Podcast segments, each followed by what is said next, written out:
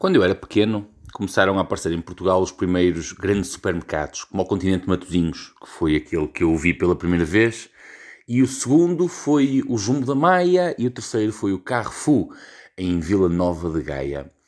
E para uma criança que tinha crescido com pouca coisa, ver aquela abundância toda num só espaço, eu comecei a criar a fantasia de que tudo devia ser de borla. Ou seja, eu imaginava que podia entrar lá com os carrinhos de compras que eram enormes na altura, ou pelo menos na minha ideia eram maiores do que aquilo que são hoje, e podia ter tudo de borla.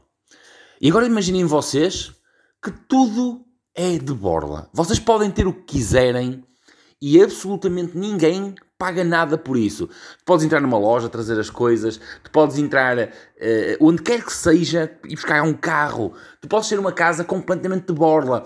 Tens água de borla, tens eletricidade de borla. E agora tu começas a pensar: epá, Pedro, isso, isso é loucura. Uh, quem é que paga isso tudo? Quem é que paga aos funcionários para estarem lá a trabalhar? Porque se eu não trabalhar, não crio impostos. Se eu não crio impostos, não crio pelo menos ao pessoal do Estado para estar lá, porque o dinheiro não nasce do nada. Isso é irreal. Exatamente, agora existe aqui uma comparação que é aquilo que nós chamamos, por exemplo, o Estado de Direito. Eh, só que atualmente estamos convertidos num Estado de direitos, que é uma nova sociedade onde acha que tem direito a tudo. Tem direito a tudo. Tem direito à segurança, tem direito à alimentação, tem direito a tudo. É só direitos. O que as pessoas não percebem é que para que esses direitos hoje existam, alguém teve que dar algo em troca. Há sempre algo a dar em troca.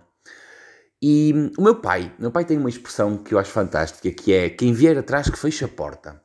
O que ele quer dizer é, eu estou resolvido, os que vêm atrás que dizem merda, que resolvam os problemas que eu é para resolver.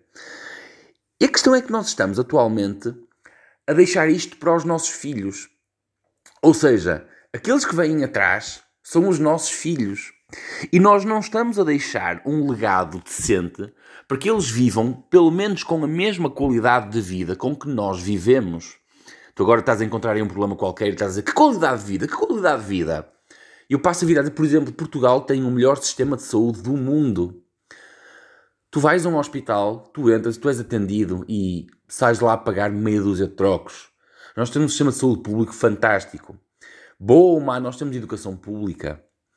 Noutros países tens que pagar para tudo. Nos Estados Unidos, se não tiveres um seguro, tu morres à porta do hospital. Tu não entras, que é naquele hospital. E caga no juramento de Hipócrates que os médicos fazem.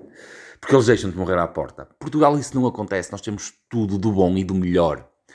Acontece é que às vezes as pessoas vivem demasiado metidas aqui, só se sabem queixar e não veem o que realmente nós temos bom. Talvez essas pessoas precisem de viajar ou de conversar com pessoas viajadas para perceber que realmente nós vivemos num cantinho do céu.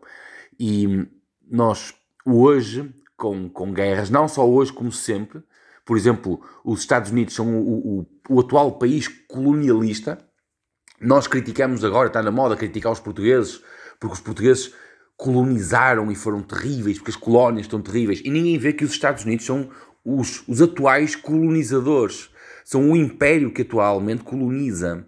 Uh, e isto é extremamente perigoso, porque eles fazem o mesmo, de forma diferente, que os portugueses faziam há 500 anos atrás. Eh, como dizia o meu professor de História da Arte, colonizar é entrar, matar, violar e escravizar.